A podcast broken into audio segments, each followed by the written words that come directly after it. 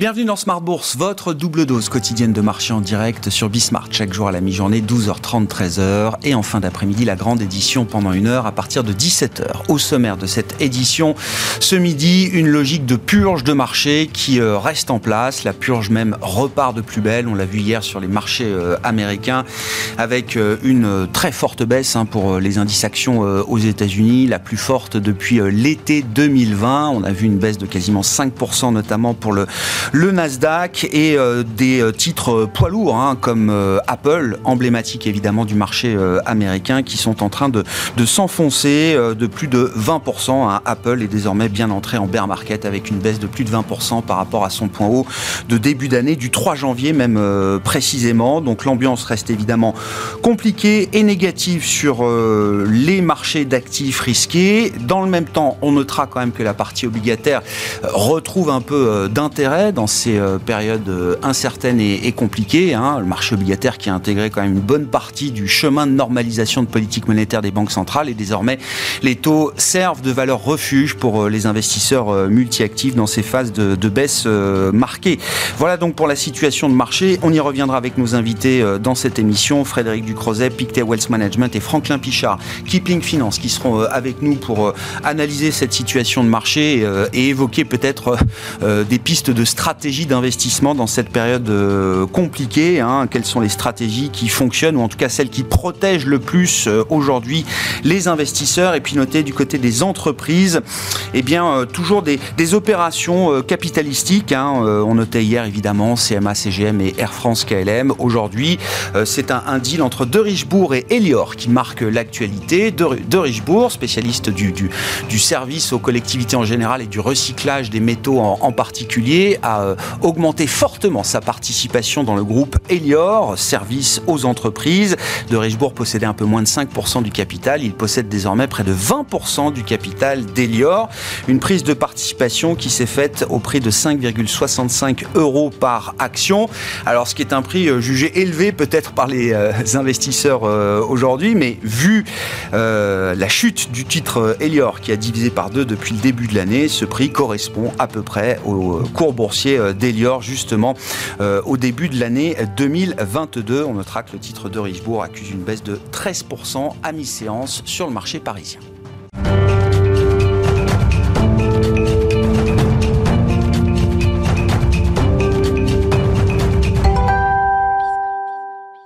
C'est Frédéric Ducrozet qui est avec nous pour entamer cette émission par téléphone, le responsable de la recherche macro de Pictet Wealth Management. Bonjour et bienvenue Frédéric. Merci d'être euh, d'être avec nous. Euh, la micro est rattrapée par la macro, c'est ce qui a marqué euh, la séance d'hier et celle d'avant-hier, avec coup sur coup des warnings très lourds, sans préavertissement d'ailleurs de la part d'entreprises emblématiques américaines dans le domaine de la consommation de base, de la grande distribution, à savoir Walmart et Target. Et c'est un signal qui a été pris très au sérieux visiblement par les investisseurs, Frédéric. Oui, de par leur poids effectivement dans, la capitalisation boursière, mais pas seulement parce que euh, la nature du message qu'ils délivrent, c'est à peu près l'opposé de ce qu'on espérait entendre aujourd'hui euh, dans ce cycle des résultats qui tenaient en termes de marge, hein, notamment. Il y a une, une dichotomie quand même encore assez grande entre cette euh, image de l'inflation qu'on a aujourd'hui. Les chiffres sont ce qu'ils sont. Euh, elle est toujours très très très élevée et lorsqu'elle ralentit, ce n'est que euh, très modestement. Et puis des marges d'entreprise qui, dans l'ensemble, avec des différences par région et par secteur, bien sûr, mais tenaient. Donc l'idée que Walmart ou Target donne cette indication sur le comportement en fait du consommateur américain qui est au cœur de cette question qu'on a aujourd'hui euh, de policy euh, euh, mix. Est-ce que la Fed peut monter les taux en évitant une récession Pour résumer, mmh. et, ben toute indication des plus grands entreprises dans ce domaine est à prendre très au sérieux en termes de guidance, en termes de, de, de perspective pour la seconde partie de l'année. On sait que l'inflation sera encore élevée, on sait que les salaires seront encore élevés, voire peut-être même accéléreront dans certains cas. Est-ce que les marges peuvent tenir? Eh bien la réponse est beaucoup plus prudente. Alors c'est faut la lire entre les lignes, mais les marchés l'ont bien comprise. Euh, le consommateur américain, son comportement change. Et euh, même si, bon, la macro, encore une fois, hein, le consommateur américain utilise par exemple la carte de crédit, euh, il y a d'autres sources quelque part mm. de financement, on sait qu'il y a énormément d'épargne aussi, l'image macro n'est pas complètement transformée, mais comme vous dites, ces inputs macro, ces indicateurs micro qu'on a maintenant aujourd'hui, peuvent changer la donne euh, ultimement au plan macro aussi et bah, renforcer le, risque peut-être pas d'une récession mais d'un ralentissement très marqué de l'économie américaine. Oui, oui, et, effectivement vous faites bien de, nuancer un peu les choses. On est encore dans une zone grise. On retient parce que ce sont les dernières communications, celles de Walmart et de Target, mais quelques jours avant, on a eu euh, Home Depot dans l'équipement et l'aménagement de la maison où là visiblement même le début d'activité du deuxième trimestre est encore très fort selon les propos de la, direction. On avait eu précédemment aussi euh, McDonald's là aussi une entreprise emblématique avec euh, quand même une consommation fréquente pour euh, les Américains. Là aussi, le management de McDo, visiblement, ne, voyait pas de baisse d'activité et voyait même une, résistance du consommateur américain jusqu'à présent à la hausse des prix. Mais euh, le risque augmente de voir une série de warnings importants peut-être sur les résultats du deuxième trimestre qui seront publiés à partir du mois de juillet, Frédéric? Très clairement, parce que je pense encore une fois qu'on a eu tout l'aspect euh, rating et justement des valorisations de marché très mécaniques. Hein. Les taux montent, les taux réels montent, la Fed indique qu'elle va monter les taux, les valorisations rebaissent et entre nous, pour certains secteurs, euh, y compris dans le Nasdaq, euh, il y avait une forme d'excès, de survalorisation pendant les, les années de pandémie et, et, le stimulus budgétaire qui a suivi, les taux très bas, le QE, on connaît l'histoire cet aspect-là, il est pricé, il est moins inquiétant pour le marché parce que si les taux montent, c'est une mauvaise nouvelle, mais on sait quelque part quelle est la route à suivre, le chemin à suivre, jusqu'où ça va aller. Elle est beaucoup plus incertaine et inquiétante quand ça touche la partie earnings, profit et croissance, parce qu'on ne sait pas, et parce qu'on est, je pense, fondamentalement toujours dans cette euh, situation inédite, une pandémie, une guerre, la réouverture, tous ces chocs que déjà isolément on a très rarement, heureusement, on les a tous en même temps. Euh, on ne sait pas où ça va en termes de croissance et d'inflation. On est à un moment, aujourd'hui la photo est bonne, hein, le bilan du consommateur euh, est sain, il est toujours, encore une fois, bénéficie de, plusieurs sources de revenus, le marché du travail est très fort, l'épargne est élevée, enfin voilà, mmh. il, y a, il y a une image macro qui n'est pas du tout inquiétante, mais ces, ces indicateurs euh, de, de, pricing power et de, de, de, effectivement limite à la hausse des prix que les entreprises vont pouvoir passer euh, depuis les matières premières et les salaires jusqu'au coût des biens finaux, elle est peut-être atteinte. Et en termes effectivement d'indication des entreprises, dans peut-être pas que au deuxième trimestre, mais plutôt au troisième, on risque d'avoir euh, plus plus d'avertissements. Et je crois que tous ces cycles économiques aujourd'hui, ils sont très différents du passé. Ils sont plus rapides, plus forts, plus violents. Et on peut imaginer une, une réaction de marché, bah, comme hier, qui est également plus violente. Ouais, réaction de marché très négative hier qui se fait dans un contexte où alors déjà les prix se sont quand même euh, ajustés depuis des mois, euh, Frédéric, et je regardais les derniers indicateurs de sentiment, que ce soit euh, les investisseurs, le consommateur, tout ce qu'on veut, ces indicateurs sont au plus bas. On regarde les positions de cash dans les portefeuilles. BOFA mène une enquête mensuelle auprès des, euh, des grands gérants euh, mondiaux. Frédéric, vous l'avez vu comme tout le monde, le cash est au plus haut depuis septembre 2001. On se dit qu'on a déjà des positions très prudentes, très défensives, des prix qui se sont déjà considérablement ajustés, et même cette situation de sentiment très euh, négatif a du mal à déclencher euh, ne serait-ce qu'un rebond de bear market, euh, Frédéric. Mais c'est là que c'est inquiétant parce que là, effectivement cette price action est inquiétante dans le sens où on était arrivé quand même, je pense, au bout du processus. On pouvait toujours anticiper encore plus de hausse de taux de la, de la Fed, mais l'inflation était en train de commencer à baisser. Euh, la, la, Fed euh, a commencé la, la, réduction de son bilan. Elle peut en faire toujours un petit peu plus, mais quand même, on n'imaginait pas beaucoup de mauvaises surprises en plus. Et on arrivait au point où on pouvait imaginer même un rebond de marché. La semaine mmh. dernière, vendredi, euh, l'action a été complètement l'opposé, euh, avec l'idée que peut-être techniquement, bah, même des, des, séances comme celle d'hier peuvent euh, présenter une forme de capitulation qui ensuite est la base d'un rebond des marchés qui ont leur propre dynamique. Mais en réalité, si c'est maintenant une alerte sur la croissance, et je le répète, sur l'aspect profit euh, qui lui n'a pas été touché encore, c'est différent. Et, et, et dans, ben, malheureusement, ça veut dire effectivement qu'on peut être en bear market dans des, dans des segments plus larges que le seul Nasdaq ou la tech, euh, mais parce que pour des bonnes raisons. Tout simplement, la question à laquelle on doit répondre, elle est binaire, récession par récession.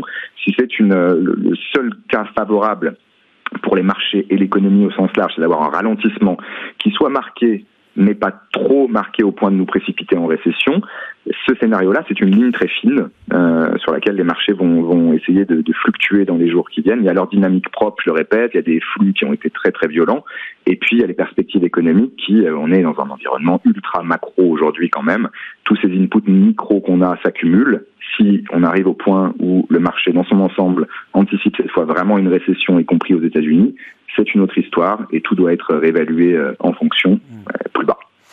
Ou est-ce qu'on a envie de voir raisonnablement de, bonnes nouvelles aujourd'hui, Frédéric, ou de, moins mauvaises nouvelles sur le, la dimension globale macro, justement?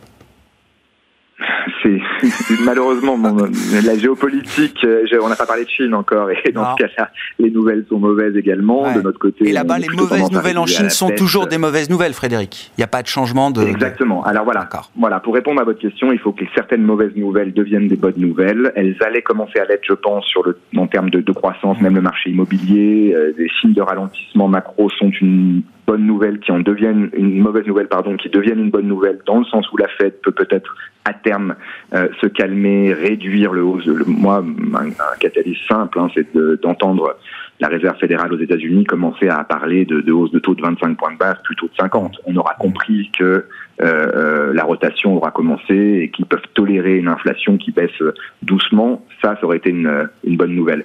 Ça va peut-être être le cas, mais pour des mauvaises nouvelles. Donc on entre dans un cycle un petit peu différent où euh, sur euh, peut-être certains marchés euh, de taux, ça sera un peu plus, il y aura des opportunités qui pourront se, se présenter, y compris le crédit sur des maturités courtes, plutôt que les actions qui elles anticipent bah, les cash les cash flows futurs à plus long terme et vont devoir réajuster ces, ces prévisions. Les analystes, il y a toujours un petit délai, hein, on va avoir quels sont tous les, les, effets aussi un peu de contagion entre guillemets de ces annonces des retailers hier sur d'autres secteurs et on peut imaginer ben, un ajustement des marchés actions encore, euh, encore sur, sur plusieurs semaines. Oui, c'est ça. La séquence, c'est obligataire, crédit et, et action hein, dans le, le, le, playbook des, des investisseurs pour euh, redevenir peut-être un peu plus constructif sur certains, euh, certaines classes d'actifs. dernière question, Frédéric, hein, 25 ou 50 points de base, est-ce que c'est une question qui se pose aussi pour la Banque Centrale Européenne, sans que ce soit un scénario central, mais c'est vrai que le calendrier joue un peu contre la BCE. Hein, le 9 juin, c'est loin, c'est le prochain meeting. Le 21 juillet, c'est encore plus loin. Est-ce qu'il y a une probabilité à mettre pour que la hausse de taux, première hausse de taux de la BCE depuis 2011, soit une hausse de taux de 50 points de base? Je ne pensais pas, j'avoue, euh, imaginer même la perspective d'une hausse de taux de 50 points de base euh, après avoir connu euh, les expériences de 2008 et 2011, par exemple, alors je pense que ça va quand même présenter une opportunité pour les, membres un peu plus pragmatiques de la BCE de s'opposer à une hausse de, de, 50 points de base. Mais euh, encore une fois, on est dans un monde différent aujourd'hui. L'inflation est évidemment beaucoup trop élevée en zone euro aussi pour que la BCE la tolère. On est à 3,5 sur l'inflation sous-jacente et on a plutôt tendance à avoir un élargissement des pressions inflationnistes pour le moment. Jusqu'en septembre au minimum, et peut-être au-delà, la pression va être monumentale sur la BCE non pas pour durcir la politique monétaire, c'est évidemment la différence pour le coup avec les États-Unis, mais pour enlever le plus vite possible pendant cette fenêtre de tir effectivement qui pourrait se fermer tout ce qui est du domaine de l'exceptionnel. Les achats d'actifs, c'est acquis, elles se termineront en juin, ils seront annoncés, la, fin sera annoncée le, 9 juin. Les taux négatifs, on irait le plus vite possible à zéro, en espérant ensuite qu'on peut monter encore. Et je crois que des gens comme Oli Rehn, euh, gouverneur finlandais, mm. ont, laissé aussi euh, cette perspective ouverte entre les lignes d'une hausse de taux plus forte, plus rapide au début. Il y a deux options. Soit vous êtes vraiment en mode panique, et à mon avis ça peut être contre-productif, ils montent les taux de 50 points de base le 21 juillet, et ensuite ben, malheureusement peut-être qu'ils doivent faire une pause. Soit vous vous dites vite, ça veut dire deux fois 25 ou trois fois 25 points de base rapidement, en juillet, septembre, octobre, et on verra bien ce qui se passe d'ici là pour peut-être euh, durcir un peu plus la politique monétaire. Mais il y a un changement de calendrier qui est évident à la BCE, qu'on le veuille, qu'on l'aime, qu'on ou non, euh, il faut en prendre compte et, ils, vont, ils, vont, le faire euh, le plus vite possible, à moins que vraiment une catastrophe arrive, peut-être malheureusement aussi en Ukraine ou ailleurs. Bon, on verra déjà le 9 juin, on aura peut-être un peu plus de, précision et de détails sur le, le, calendrier et la stratégie de la Banque Centrale Européenne. Merci beaucoup Frédéric. Frédéric Ducrozet qui est avec nous par téléphone, responsable de la recherche macro de Pictet Wealth Management.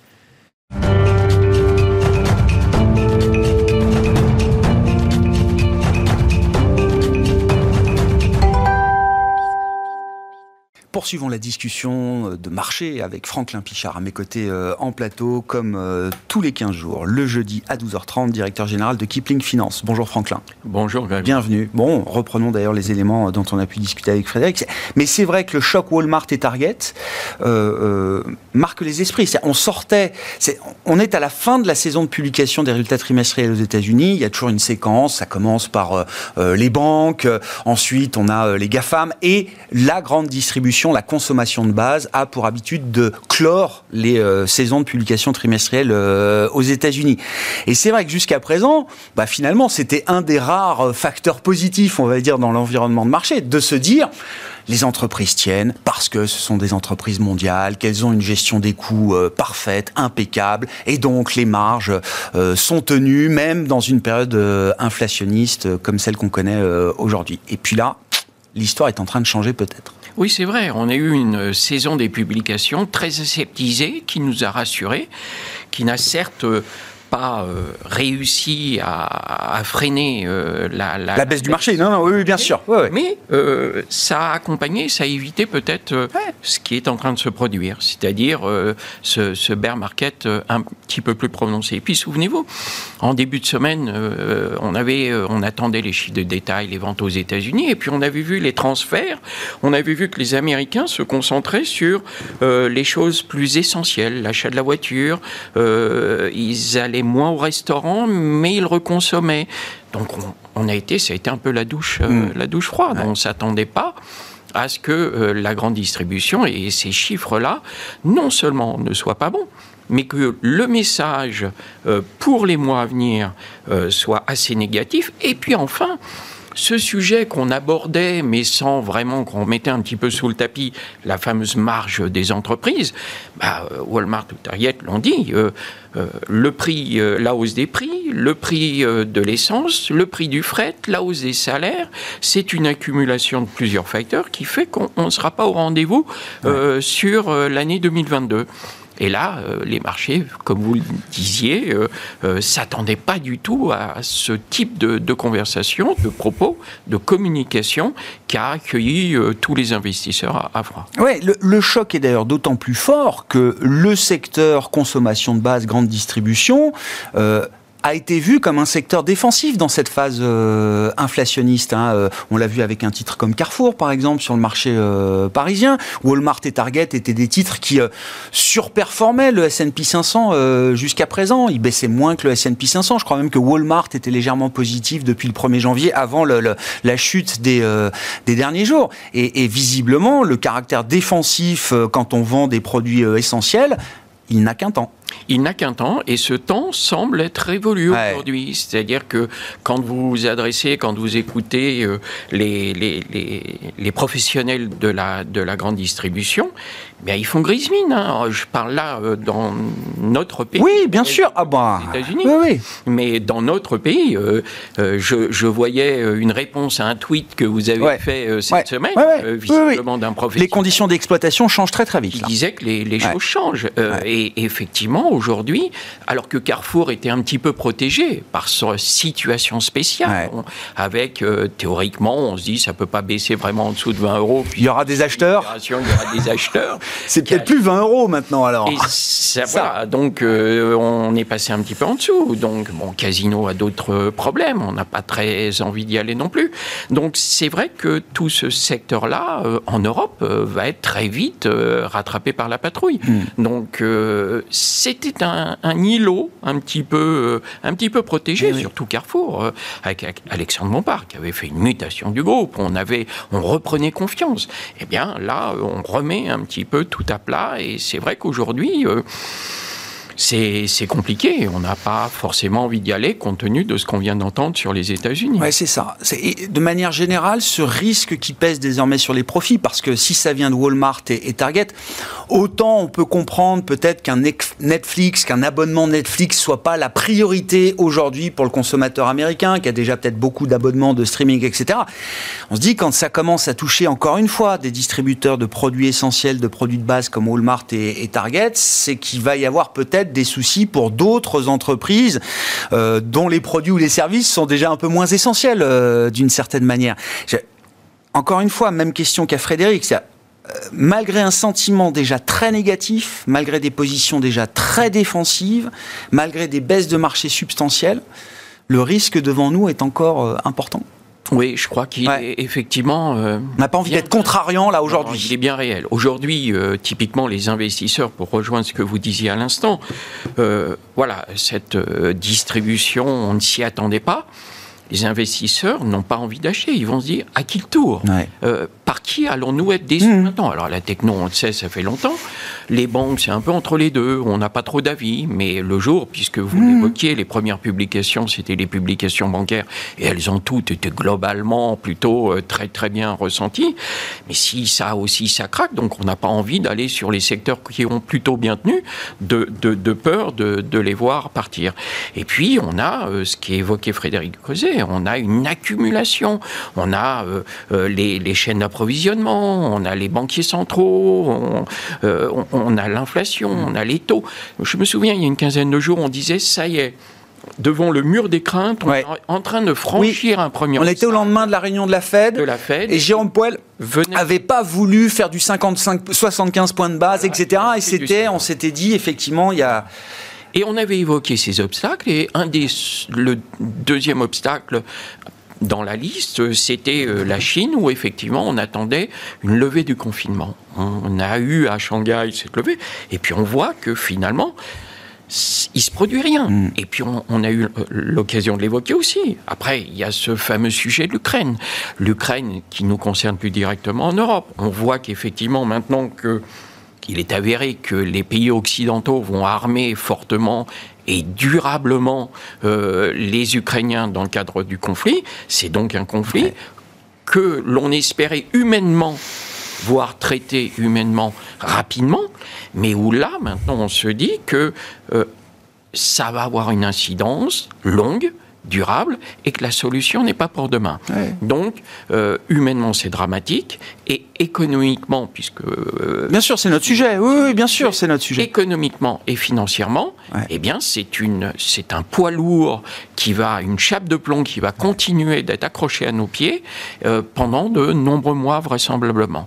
Donc voilà, on est dans une situation où c'était assez simple jusqu'à il y a quelques hmm. temps. C'était euh, soit des résultats, soit un problème, soit Trump qui s'engueulait avec les Chinois ou avec, euh, euh, avec la Corée du Nord. Hmm. Bon, et puis ça passait. Ça passait très vite. Ça, passait très vite. Mais là, on est sur du lourd, on est sur des problèmes sérieux.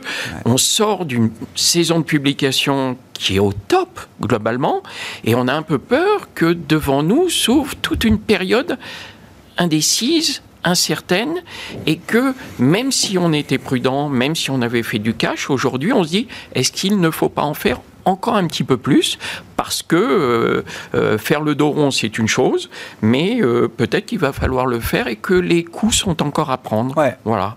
Et comme le pire n'est jamais sûr, on est effectivement tout vendre, mais c'est une situation très complexe. Même après déjà 10, 15, 20% de baisse, c'est compliqué d'être contrariant aujourd'hui ou de se dire c'est peut-être le, point bas. Je donne juste un peu de perspective sur les résultats attendus au sein du stock 600 en Europe. Hein, les chiffres du jour là qui sont apportés notamment par les équipes de Société Générale CIB dans leur publication du jour. Donc on attend en moyenne hein, pour les entreprises européennes une progression de 13,6% des IPS, des bénéfices par action euh, cette année euh, en Europe. Donc il y a évidemment un effet important lié au secteur euh, énergétique, tout ce qui est en lien avec même les, les commodities en, général, hein, énergie, matières premières, agricoles et autres, etc. Et donc si on enlève ces secteurs-là, on se retrouve quand même avec des attentes qui sont toujours des attentes de progression à plus de 7,5% pour les profits des entreprises européennes cette année. الثانية Oui, c'est formidable. Euh, et c'est formidable, mais on est le 19 mai, on n'est pas le 31 décembre. Voilà. Et on, on, fera le compte à la fin de l'année, oui, effectivement. mais c'est un euh, chiffre qui va peut-être être débattu, discuté par les investisseurs. Ça va être certainement débattu, mais je pense qu'il va être euh, débattu avec flegme et distance, mais que ça ne sera pas un signal qui sera envoyé aux investisseurs pour rentrer. Je pense qu'aujourd'hui, on a besoin d'être beaucoup plus prudent. On va préférer attendre de et rater euh, quelques mouvements de hausse plutôt que de se dire qu'on fait des achats à bon compte, comme j'ai pu le lire de la part d'intervenants qui viennent nous parler, comme on a pu le dire vraisemblablement aussi, et puis, euh, et puis euh, les, journalistes mmh. aussi qui disent hier c'était des rachats à bon compte.